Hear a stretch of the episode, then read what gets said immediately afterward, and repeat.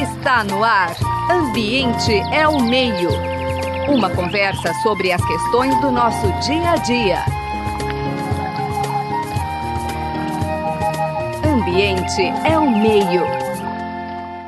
Olá, ouvintes da Rádio USP. O programa Ambiente é o Meio de hoje conversa com Camila Janine Costa Barros, que é doutoranda no programa de pós-graduação em Arquitetura e Urbanismo do Instituto de Arquitetura e Urbanismo da USP, campus de São Carlos. E vamos falar sobre de que forma né, os espaços abertos, como parques e praças, impactam no comportamento das pessoas. Boa tarde, Camila. Uma alegria tê-la com a gente aqui no Ambiente ao Meio. E comece falando um pouquinho da sua formação e da sua trajetória. Boa tarde. Primeiramente, gostaria de agradecer pelo convite. Fico muito feliz de estar aqui participando. Quanto à minha trajetória, eu sou arquiteta e urbanista pela Universidade Federal de Alagoas, que eu sou de Maceió, né? E, além disso, eu sou especialista em reabilitação ambiental pela Universidade de Brasília, mestre pela Universidade de São Paulo e agora sou doutoranda também pela Universidade de São Paulo. Muito bem. Então vamos começar, embora todo mundo tenha uma noção intuitiva do que é conforto térmico, né? Explica para gente o que é esse conceito, né? O que influencia, né? A gente sabe que é tudo que a gente não tem hoje em dia, né, Camila? É um pouco difícil. O conforto térmico ele está muito relacionado com a sensação que o ser humano tem, quanto aos espaços em que habita, sendo tanto o próprio edifício quanto na escala da cidade ou de um parque urbano. Às vezes existe uma, uma confusão entre o conforto e o desempenho térmico, que são coisas diferentes. Né? O conforto térmico ele está relacionado ao ser humano, enquanto o desempenho térmico ele está relacionado ao edifício. Então, o conforto térmico é basicamente como o ser humano se sente diante a uma determinada situação climática ou microclimática, quando a gente é, analisa também as escalas do clima. Muito bem. Eu vou fazer uma pergunta que surgiu na sua resposta aí, que é um pouco assim: hoje em dia a gente ouve muito aquela temperatura é tal, mas a sensação térmica é outra. Quer dizer, essa sensação térmica é uma coisa meio subjetiva ou também tem um, um grau de precisão né, quando se diz isso?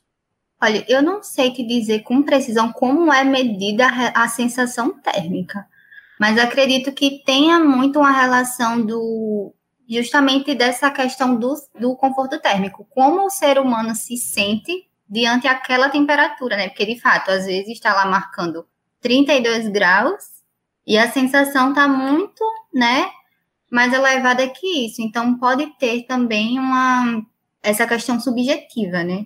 Perfeito. E assim, que fatores são marcantes nessa questão, né, do, do conforto térmico? Quer dizer, primeiro é a própria temperatura, né? Mas que fatores influenciam, assim, além do, do, do próprio astro-rei, né, do nosso Sol? Olha, diversos fatores influenciam no conforto térmico e muitas vezes é, são fatores que passam desapercebidos por nós mesmos, que somos os usuários, né? Como, por exemplo, a morfologia urbana. A topografia daquele espaço pode influenciar no, na, na sensação e no próprio conforto térmico. É, os prédios que estão ao redor, né, a altura das edificações influenciam porque acabam muitas vezes é, funcionando como barreiras para ventilação ou barreiras acústicas ou propagando, né, esse, os ruídos da cidade.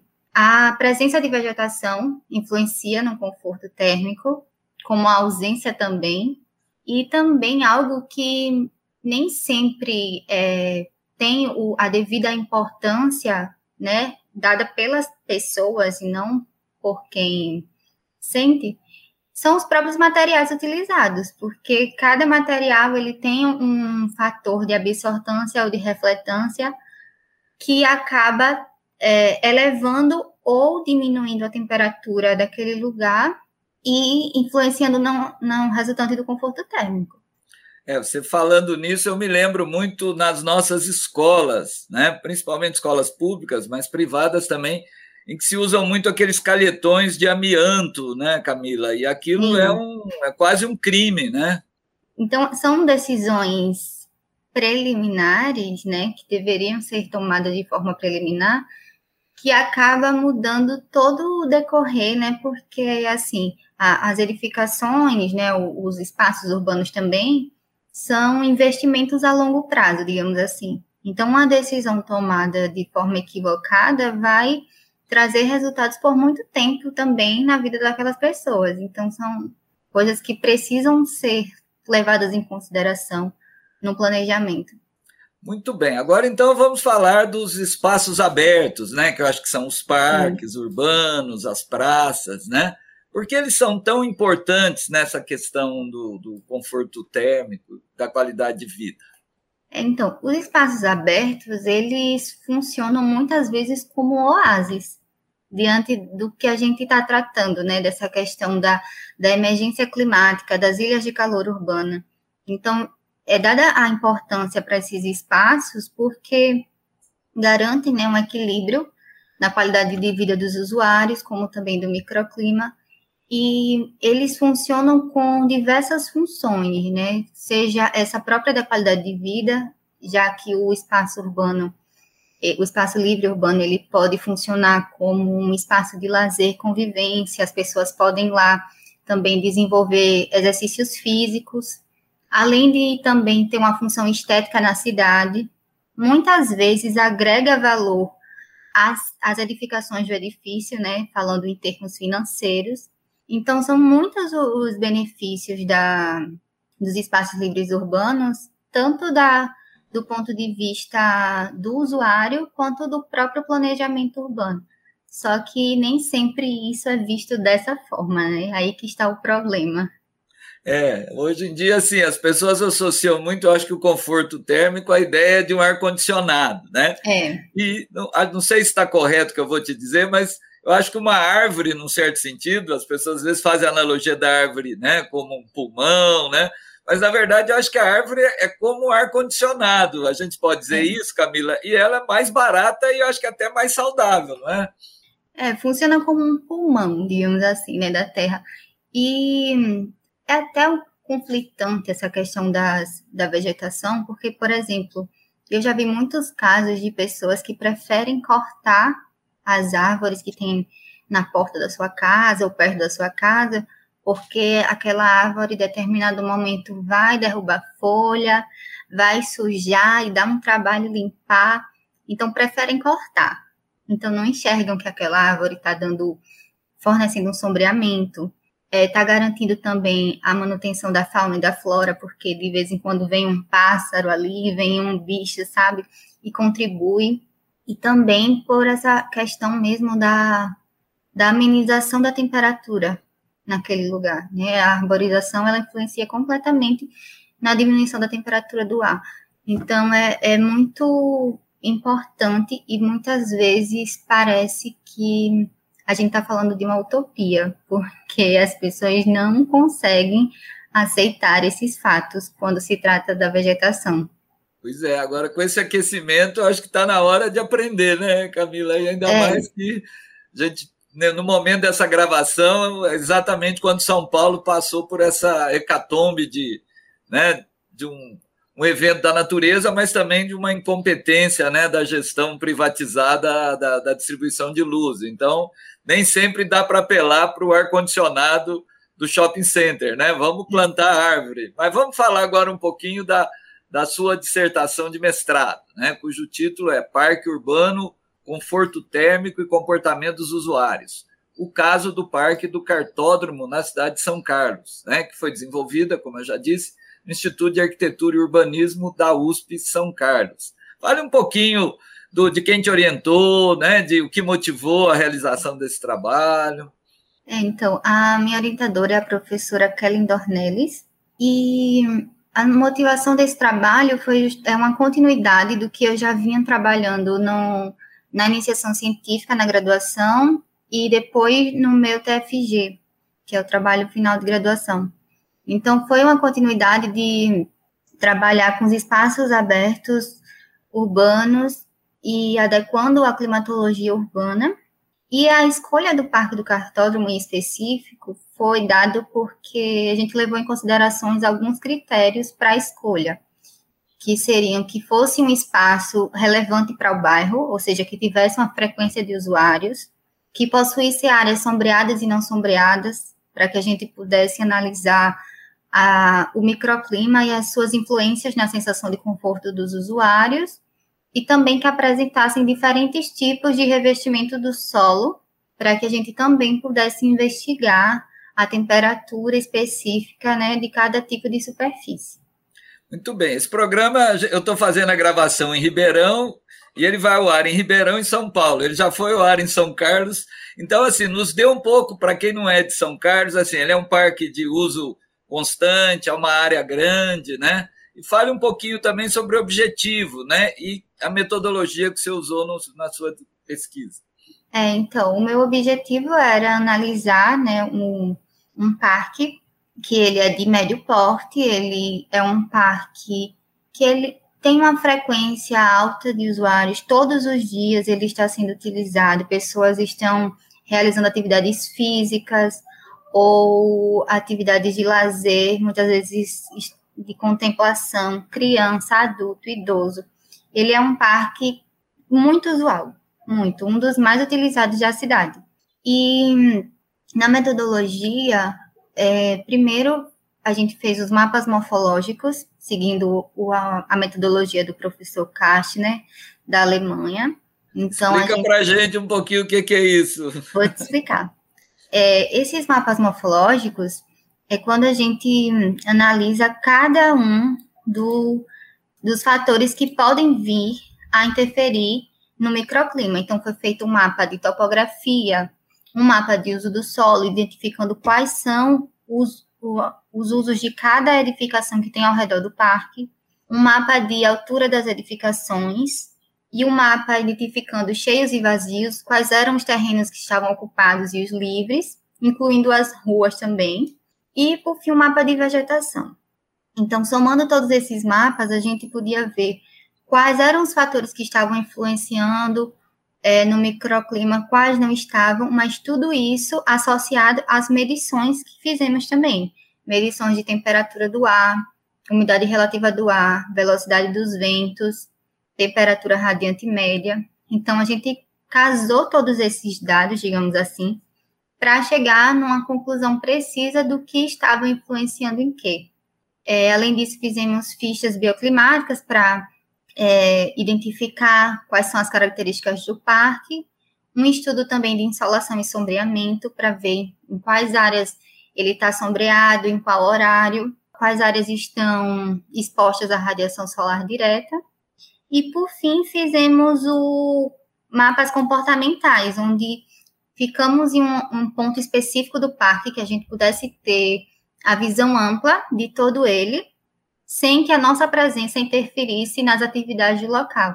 Então, a gente ia registrando quais eram as atividades que estavam ocorrendo ali, quais eram os principais percursos, quanto tempo é, cada usuário ficava no lugar, qual era mais ou menos a faixa etária daquele usuário. Então, foi uma, foi uma análise muito boa, porque a gente pôde perceber, a gente chegou a uma conclusão que não estava na nossa hipótese, porque inicialmente a gente só queria ver o é, qual era a influência né, da morfologia no microclima, mas no fim a gente percebeu que as atividades desenvolvidas no parque elas tinham muito a ver com o sombreamento e a insolação.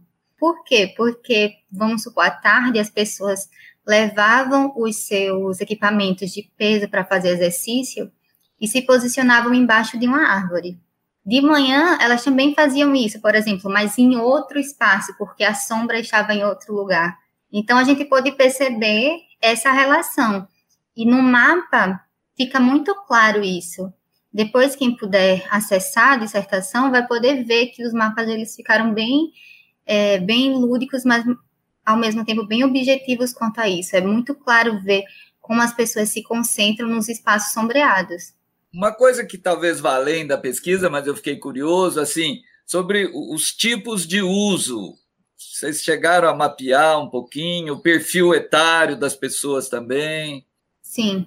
É, nos mapas a gente identifica quais são é, as faixas etárias em cada, em cada atividade e quais são as atividades que são desenvolvidas. Então, tem atividades de exercícios físicos, pedalar, caminhar, passear com criança. Tem muita gente que vai caminhar com bebê, passear com cachorro. Tem um encontro de cachorros quase lá à tarde. Então, assim, são diversos usos e todos esses estão mapeados nos mapas comportamentais. E do ponto de vista assim do, você falou que vocês analisaram os microclimas, né? Quer dizer, eu tenho uma, uma variação grande de, temperatura, dependendo do, do, do, do, local, do parque, eventualmente comparando com o resto da cidade. Dá para você comentar um pouco sobre isso? É, então, a gente analisou, a gente teve um recorte temporal, né, para a nossa análise, porque não, não é uma pesquisa de mestrado desenvolvida na pandemia, então foram muitas limitações. Então, o nosso recorte foi no mês de setembro, que é um mês característico de São Carlos, porque São Carlos ela tem é uma cidade que tem duas estações bem definidas, que é o inverno seco e o verão chuvoso. Então, essa é em setembro é da estação seca, não está chovendo, mas está calor. Então, uma das coisas que a gente conseguiu perceber nessa análise do microclima é que algumas é, alguns outros fatores interferem na temperatura. Por exemplo, a própria morfologia, porque São Carlos ela já é uma cidade que está situada no fundo de vale, né? Então a, a ventilação ela já vai perdendo um pouco a força por conta do próprio gradiente de vento, né? Por conta da própria forma da cidade. E o Parque do Cartódromo ele também está situado num ponto mais baixo quando eu falo de altitude. No mapa de topografia também dá para ver bem claro isso que eu estou falando. Então, assim, em alguns pontos, foram cinco pontos de medições dentro do parque.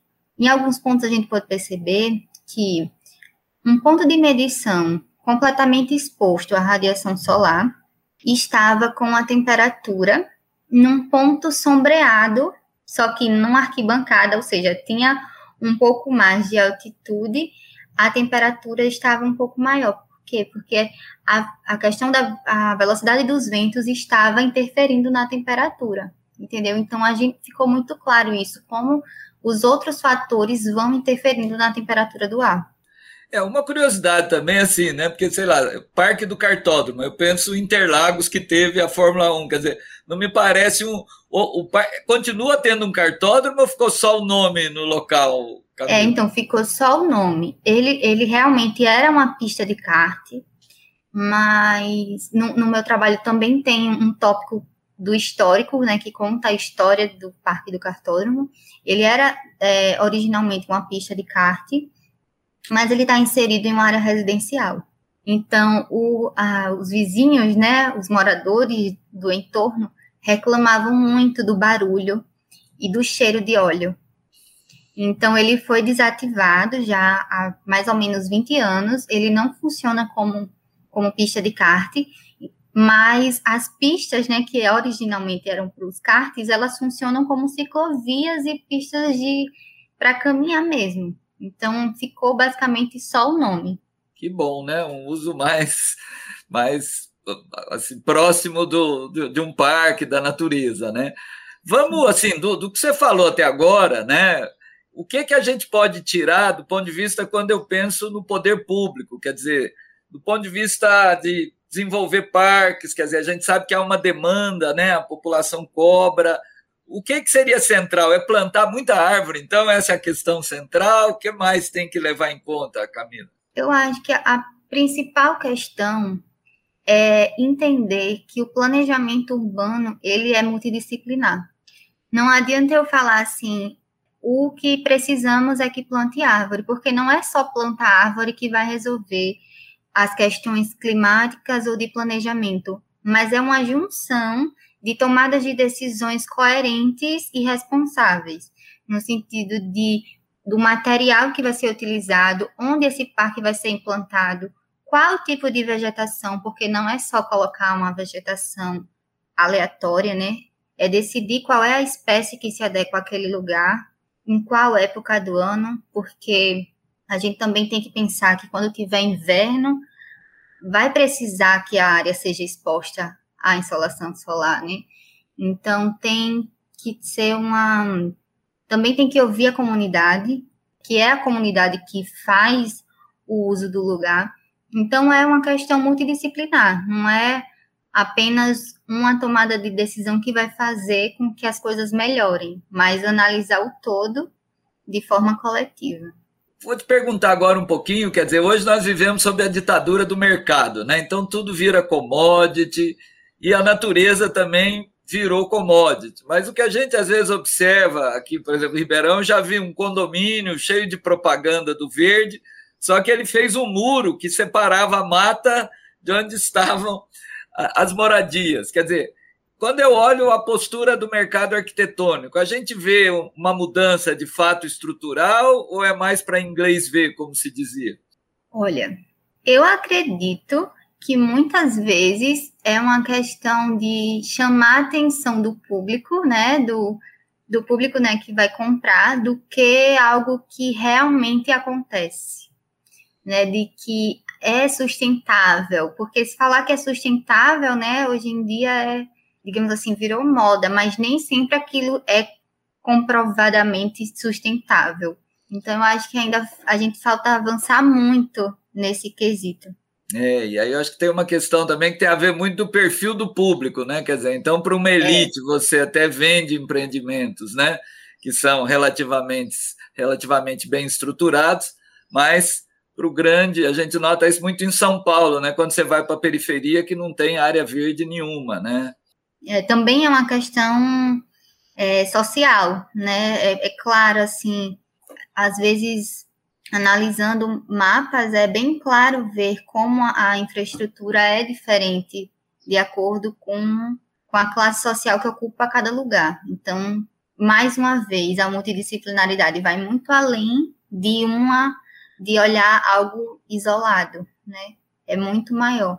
É, ainda tomando um embalo aí com, esse, com o teu tema, quer dizer, uma coisa que a gente tem observado, né? Eu vivo em Ribeirão Preto, então, assim, há uma luta pela população, né, pelas praças, muitas vezes a, a própria população adota as praças, né, cuida, planta árvores, mas o poder público se omite. Então, a gente tem reportagens constantes aqui sobre parques e praças que ficam às escuras, né? uma total falta de manutenção. Aí, com a falta de manutenção e a questão da insegurança, né? que cresceu muito, a população começa a não frequentar, e aí viram né, praças fantasmas, parques fantasmas, quer dizer, não basta a existência, né? precisa ter de fato políticas de conservação, assim, como é que você vê essa questão, quer dizer, que propostas você acha que são importantes o poder público implementar nas áreas. Quer dizer, não basta criar, né? É, não basta criar, tem que ter essa manutenção. Por exemplo, lá o Parque do Cartódromo, enquanto eu fazia a pesquisa, eu observei que em determinados horários sempre tinha guardas, sempre tinha a polícia passando. Além de um fator que é importante, é a iluminação pública. Então, não basta criar mas também tem que haver a apropriação do lugar. As pessoas têm que se apropriar, utilizar, e claro que elas só vão fazer isso se elas se sentirem seguras. Então, uma coisa vai levando a outra, né? Então, tem que ter essa, essa junção de todas essas áreas mais uma vez, porque senão não funciona, também não adianta, né? Criar e não ter quem vai utilizar. Isso. Então, mais uma vez, tem uma estratégia de onde colocar essa, esse espaço público. Isso, porque o que a gente sabe é assim, se as condições, as condições são dadas, a população usa, né? Mas é isso, quer dizer, nós conversamos hoje com Camila Barros, que é doutoranda do Instituto de Arquitetura e Urbanismo da USP São Carlos, que nos comentou sobre os desafios né, das áreas abertas, dos parques, né, na garantia de um conforto térmico, de uma vida mais saudável. Camila, use esse tempo final se quiser falar um pouquinho, você está no doutorado, né? Teu doutorado vai dar continuidade à pesquisa e dê a sua mensagem final aí para os nossos ouvintes. Então, o meu doutorado ele segue a mesma linha. Eu também vou analisar espaços públicos. Ainda não foi definido qual. Eu estou ainda no, no final do primeiro ano. Vou definir agora quais são os espaços públicos que eu vou utilizar mas dessa vez vou inserir também modelagem. Então, vou fazer simulações justamente para analisar climas futuros e o enfrentamento das mudanças climáticas. Então, segue mais ou menos a mesma linha, mas agora com outro olhar para tentar colaborar com as questões de, de adaptação às mudanças climáticas. Muito bem. Ouvimos Camila Barros, a quem eu agradeço muito, a jovem doutoranda em São Carlos, alagoana. É, gostaria de agradecer o convite. Muito obrigada. Agradecemos também os trabalhos técnicos do Gabriel Soares, o da nossa produtora Maria Beatriz Pavan, da nossa equipe de divulgação, Paula de Souza, Henrique Genestretti.